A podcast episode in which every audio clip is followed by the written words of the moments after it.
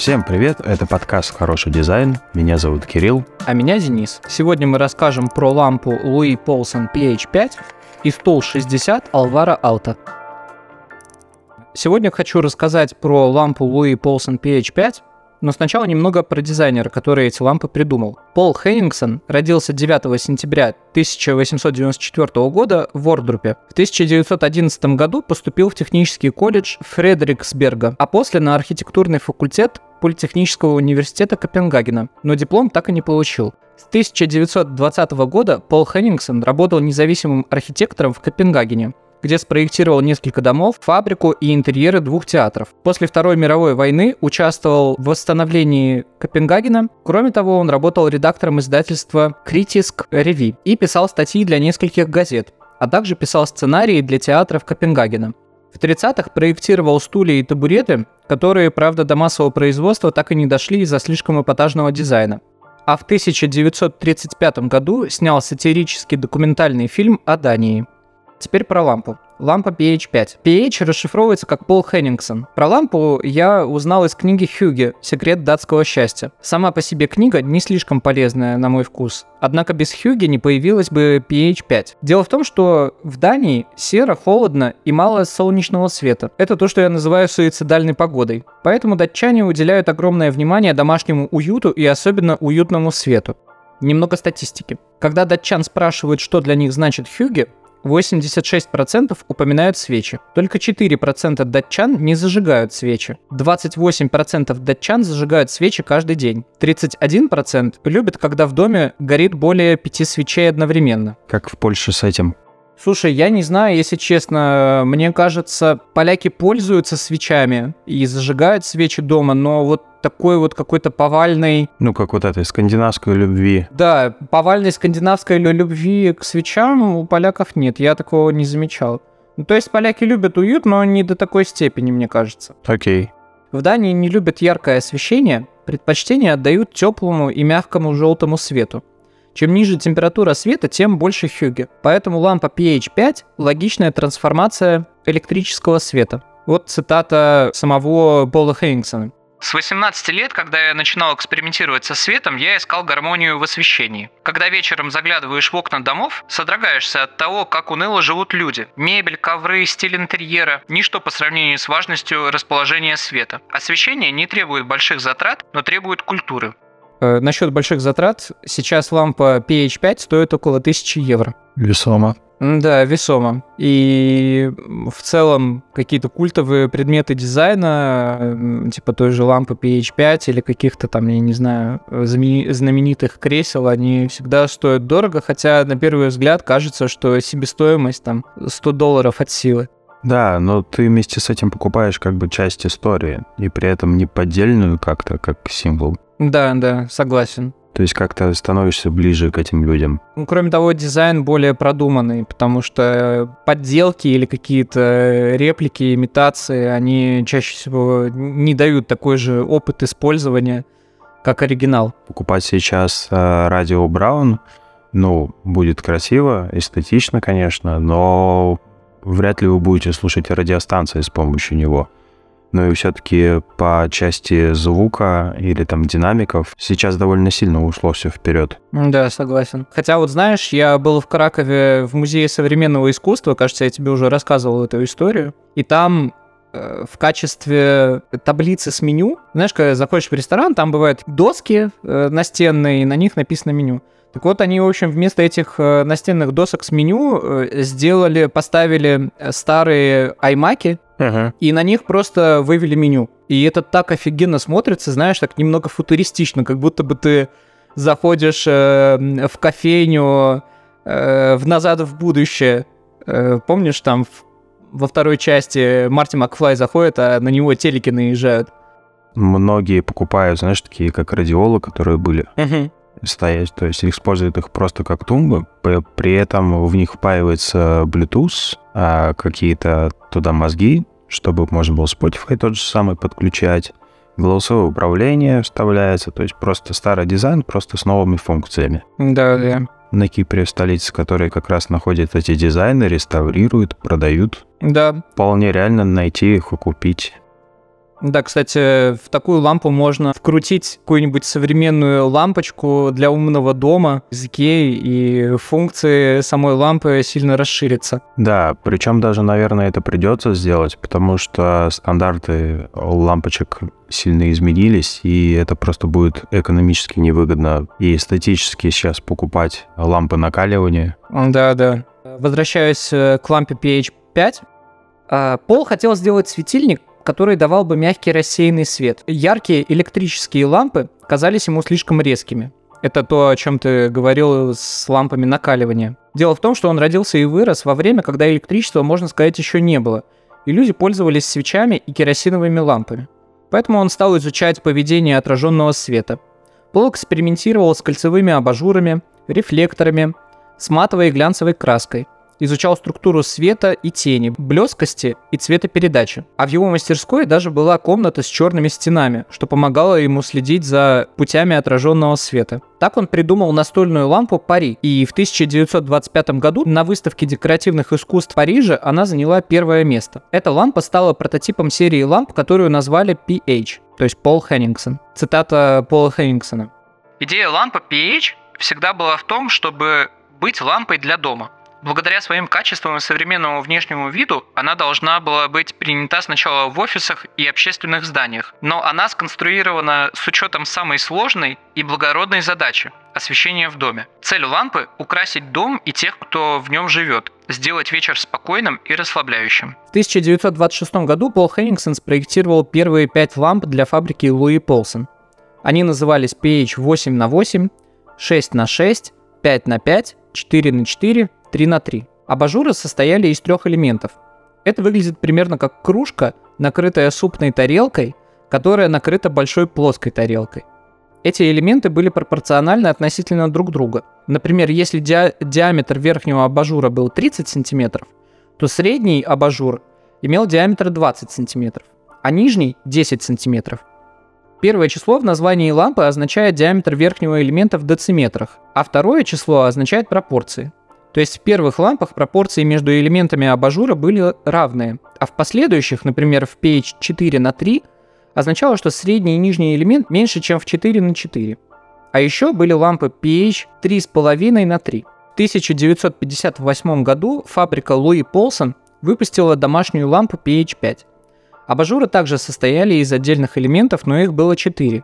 Добавился верхний элемент, который отражал вниз свет, светящий вверх. Таким образом, абажур полностью закрывает источник света, то есть лампу, и направляет свет вниз без повторного отражения лучей. Кроме того, они дают общий свет в комнате так, что контраст между освещением стен и пола получается не слишком резкий. Внутри самого абажура свет распределяется таким образом, чтобы уменьшить интенсивность по отношению к внешнему краю каждого отдельного элемента. Так Эннингсон избежал резкого перехода от света к темноте, как в обычном сферическом подвесном абажуре из стекла и приблизил резкий белый свет к красной части спектра. Сейчас лампу PH5 до сих пор можно найти почти в каждом доме Дании. Лампы выпускаются в форматах настольных, подвесных и напольных ламп. Материалы и цвета ламп бывают разными. Э, например, самые популярные – металл и керамика. Вот что говорит профессор Хюге Йоппе Тролля Линет. У лампы от Пола Хеннингсона интересный современный дизайн, но она создана для освещения. Это не бесполезный дизайнерский предмет,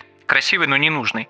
Нет, дизайн напрямую связан с функцией – освещать помещение. Это честная лампа. Внешняя в ней неотделима от внутреннего. Датский потребитель должен это знать. Тогда и лишь тогда он будет терпеть эту красивую вещь в доме. За 25 лет Хеннингсон придумал около 100 ламп. Некоторые из них до сих пор выпускаются датской фабрикой Луи Полсон, которой принадлежат исключительные права на проекты Пола. Ну и в заключении мой вывод, то я для себя понял из этой истории, то что Пол Хеннингсон в первую очередь проектировал не дизайн ламп, то есть не ви- визуальную э, часть продукта, а он проектировал именно свет.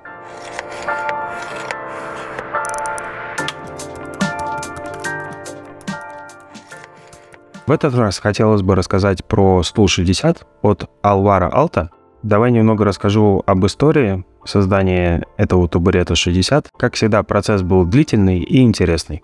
Алвар Алта начал свою карьеру в 20-х годах. В 27 году он и его жена Айна переехали из маленького города в центральной Финляндии в э, Турку на западном побережье. Там Алвар Алта и Эрик Брюнгман внесли свой вклад в развитие архитектуры Финляндии 30-х годов. Они принесли новые идеи, в частности, расширили применение функционализма в архитектуре Финляндии. И это позволило архитекторам, в том числе Алвару и Эрику, создавать уникальные инновационные проекты, которые оказали влияние для дальнейшего развития архитектуры во всем мире. Посещая континентальную Европу, Алвар проявил интерес к рационализму и стандартизированному дизайну. Одно из важнейших зданий в стиле функционализма, спроектированных им, является санаторий Паймио. В нем мебель была создана по чертежам Айна и Алвар. Там же был использован прародитель стул 60, о котором будет сказано немного далее. Круглое сиденье табурета, изготовленное из фанеры, а ножки из гнутой трубчатой стали.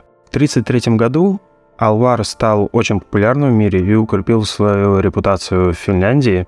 Критики в элитных журналах называли его одним из э, следующих представителей новой архитектуры. В этом же году Алта и его семья переехали из Турку в Хельсинки, столицу Финляндии. В этом же году Алвар приступил к крупному проекту библиотеки в Випуре в городе Выбор. Библиотека Алта является единственным проектом своего рода в России. Она просто прекрасна, и если вы захотите ее посетить, на сайте библиотеки можно записаться на экскурсию, желательно за пару дней это сделать. Самое интересное для меня, что я вырос вблизи этой библиотеки, буквально в 200 метрах от нее живет моя тетя. До того, как ее отремонтировали, я ничего не знал о ее истории, и выглядела она просто кошмарно, так как там все было изменено и восстановлено только к 2013 году. А мебель и интерьер были созданы специально для нее по оригинальным чертежам, и под каждым табуретом или креслом есть табличка с именем финского жителя, э, который заплатил за создание этой библиотеки. Благодаря этому проекту была создана технология и создан сам табурет 60. В 1933 году Алта встретился со столяром Отто Корхеном, руководителем работы на предыдущем проекте, и они хорошо понимали друг друга. Отто был знатоком древесины и производственных технологий, в том числе и свойств финской березы. Алта и Корхен э, продолжили эксперименты по сгибу дерева для серийного производства.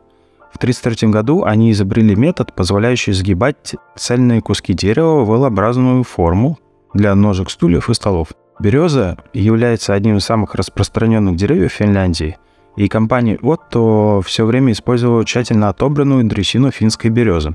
Она известна своим белым цветом из-за большого количества минералов. В Карелии береза растет прямо на камнях. Деревья, из которых будут сделаны ножки для Мебели срубают зимой с декабря по март. Распиленные доски сушат на открытом воздухе около 6 месяцев. Когда я рассказывал про лампу, мы обсуждали, почему дизайн может быть дорогой. И вот тут, кстати, хороший пример того, как долго подготавливается древесина. То есть это занимает какое-то время определенное, какие-то затраты денежные. И в итоге, чтобы получить соответствующее качество, нужно потратить денег. Себестоимость увеличивается, соответственно, и предмет дизайна тоже стоит дороже, чем, не знаю, обычный какой-нибудь посредственный табурет. Табурет с четырьмя ножками и сделанный из фанеры, который продается за 20 евро во всем известном магазине. Лучше сказать, что это Икея, а то люди не поймут. Метод изготовления L-образной ножки для мебели достаточно прост. В торце заготовки делаются ряд э, точных пропилов, Древесину размягчают с помощью пара и воды, пропила заполняет кусочками древесины, смоченные клеем, и затем все вместе сгибают под углом 90 градусов. А когда клей высыхает, он сохраняет свою форму. Сначала сгибали на ручном прессе, после стали использовать станок. Это изобретение стало огромным скачком вперед к крупномасштабному производству мебели Alta первый год массового производства эти изделия были отделаны березовым шпоном и покрыты тканью. Они поставлялись с покладкой и были окрашены в различные цвета по желанию клиента. Сиденье стула с l ножкой всегда было круглым, диаметр составлял 35 см. В профессиональных кругах э, называют каркас сидения сердцевиной. Конструкция была симметричная, верхняя и нижняя поверхности были покрыты ламинатом. Это гарантировало недеформирование сидения. Панированный край сидения раскрывал его конструкцию, а стыки рамы были видны в качестве украшения. табурет с солообразной ножкой был разработан с целью иметь три ножки из-за практичности. Это позволяло штабилировать табуреты в малом пространстве. Версия табурета с четырьмя ножками, называвшаяся E60, была запущена в производство в 1934 году. Однако она не приобрела популярность и не была такой устойчивой, как ожидалось. Табурет номер 60 был представлен публике в Лондоне на выставке финской мебели в ноябре 1933 года. Выставка проходила в универмаге Фортуны Мэнсон, носила название «Только дерево».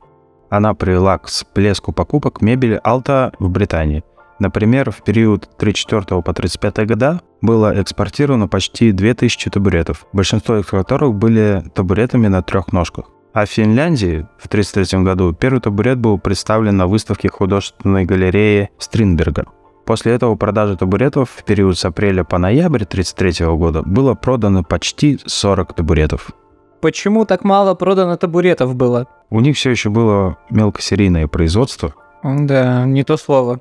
В 1935 году была основана компания Артек, которая занималась маркетингом и экспортом мебели Alvaro Alta. Деятельность Артека включала в себя дизайн интерьеров, чертежное бюро для выполнения дизайнерских работ – Артек также занимался пропагандой рационального образа жизни и обстановки. Кроме того, на ее территории производились э, выставки искусства и дизайна. Если захотите купить себе мебель Alvaro Alta или посмотреть э, на весь ассортимент, то как раз нужно будет зайти на сайт Артек.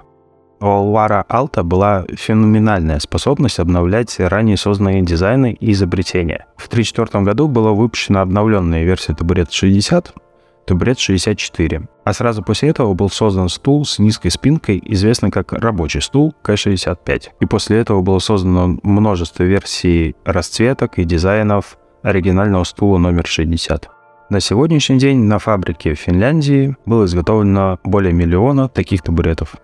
Так как табурет номер 60 пользуется популярностью и привлекает э, свое внимание многих людей, а другие компании пытаются как-то скопировать этот успех, включая всем знаменитую Икею, с которыми Алвар судился, но при этом проиграл. Поэтому сейчас в Икее можно купить э, почти полную копию этого табурета. Он будет отличаться по пропорциям, материалам, качеству, но внешне все равно будет напоминать оригинальный дизайн Alvaro Alta.